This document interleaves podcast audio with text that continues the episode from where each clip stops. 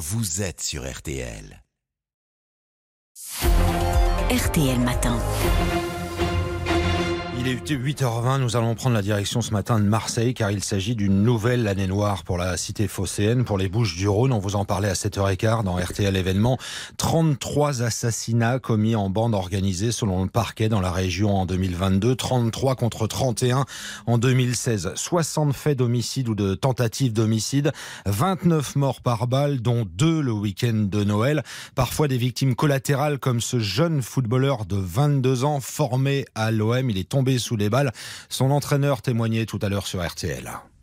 Les favelas, elles sont en France aujourd'hui. Les gens ils vivent dans des conditions précaires. Il y a une, un désœuvrement social, mais extrême. On a enlevé la police de proximité dans les quartiers. On a coupé les subventions aux associations qui s'occupaient des jeunes. Vous vous rendez compte, en France, il y a des gens qui meurent à côté de chez nous, ou des amis, des proches. Il faut faire quelque chose alors. Faut faire quelque chose, des règlements de compte à chaque fois en lien avec le trafic de drogue, cette guerre de territoire qui continue depuis des années maintenant de gangréner les quartiers et de pourrir la vie des, des phocéens. Du côté de la préfecture, on parle de chiffres dramatiques tout en expliquant que la méthode de comptage diffère des autres années, que c'est pas comparable. On va y voir plus clair. Nous sommes en direct avec la préfète de police des Bouches-du-Rhône, Frédéric Camilleri, qui est, qui est là, qui est connecté. Bonjour à vous. Bonjour. D'abord, est-ce que vous nous confirmez, vous, ce matin, ce chiffre record 33 assassinats commis en bande organisée en 2022 alors moi j'ai 31 assassinats euh, qui sont commis en lien avec les trafics de stupéfiants. Enfin ça rejoint à peu près euh, le chiffre euh, du parquet et c'est effectivement une année dramatique, une année noire comme vous l'avez dit. Euh, qui s'explique aussi par une recomposition des clans de, trafiquants de stupéfiants à Marseille et de leur euh, méthode euh, avec un usage de la violence qui se fait de façon beaucoup plus débridée sans doute qu'avant. Est-ce que vous parlez ce matin d'une situation qui est hors de contrôle? Pas du tout, parce que euh, nous avons aussi remporté euh, des victoires cette année euh, dans la lutte contre les trafics de stupéfiants, du point de vue du démantèlement des points de deal, de l'affaiblissement de ces points de deal et donc de la diminution du chiffre d'affaires des trafiquants.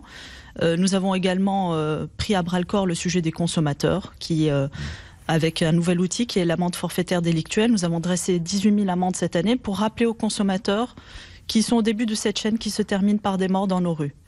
Euh, Qu'est-ce qui a changé euh, ces derniers temps concrètement euh, sur place? C'est-à-dire que vous arrivez à intervenir mieux, plus efficacement dans vos interventions sur ces fameux points de deal notamment?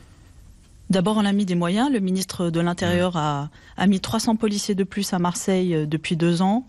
Il a également affecté trois compagnies de CRS, c'est-à-dire plus de 200 policiers tous les jours pour faire des opérations contre les trafics de stupéfiants, assurer une présence dans les cités tous les jours avec de multiples opérations. Nous essayons de désarmer également ces trafiquants en saisissant des armes, avec euh, là aussi des belles victoires et une augmentation massive du nombre d'armes saisies, y compris des armes de guerre.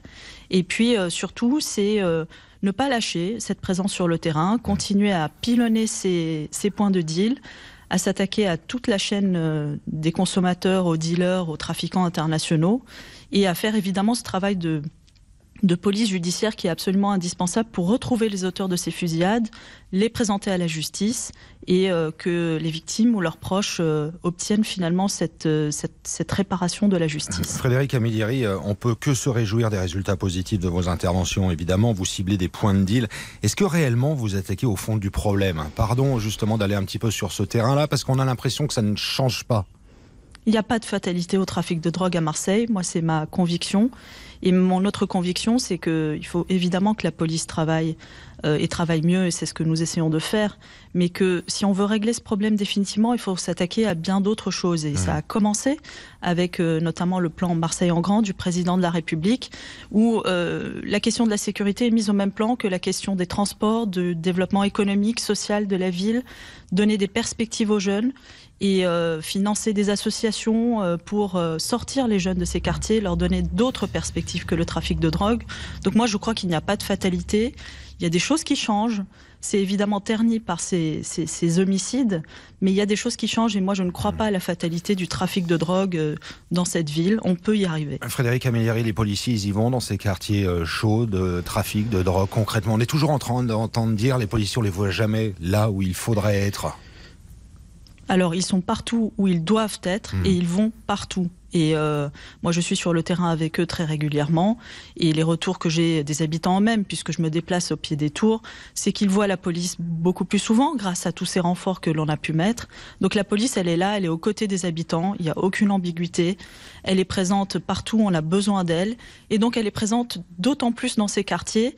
Et c'est euh, pour moi le service public par excellence qui est là euh, 24 heures sur 24, 7 jours sur 7 euh, au profit des habitants les plus défavorisés dans notre République. On a parmi les quartiers les plus pauvres d'Europe à Marseille, avec des policiers qui y croient eux aussi et qui croient qu'il n'y a pas de fatalité. Vous n'avez pas le sentiment, vous, que ces règlements de compte à répétition, c'est presque devenu euh, banal aux yeux de beaucoup?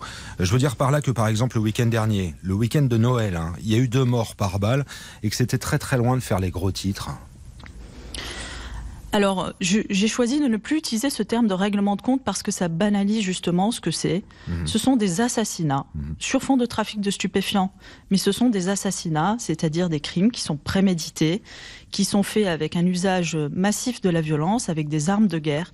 Et donc, pour moi, il n'y a aucune banalisation. Et je refuse d'utiliser aussi tous ces termes qui banalisent à la fois les victimes, euh, à la fois les circonstances.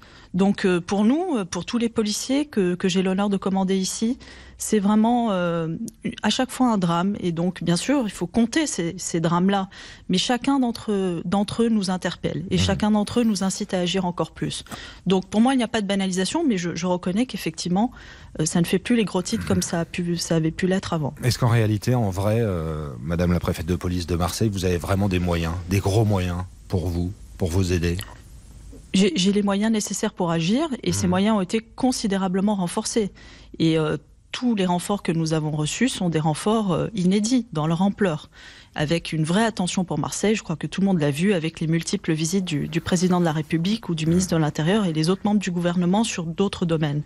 Donc on a les moyens pour agir, mais encore une fois, la police prend sa part à ce combat, mais c'est un combat de longue haleine, c'est un combat qui implique bien d'autres acteurs. Et c'est un combat qui finalement implique chacun d'entre nous, ou chaque euh, consommateur lui-même, qui doit se dire, en fumant son joint, qu'il participe d'une façon ou d'une autre à tout ça, avec l'argent qu'il met dans ce joint-là. Euh, parce que tous ces assassinats ont un seul but, c'est l'appât du gain, c'est l'argent.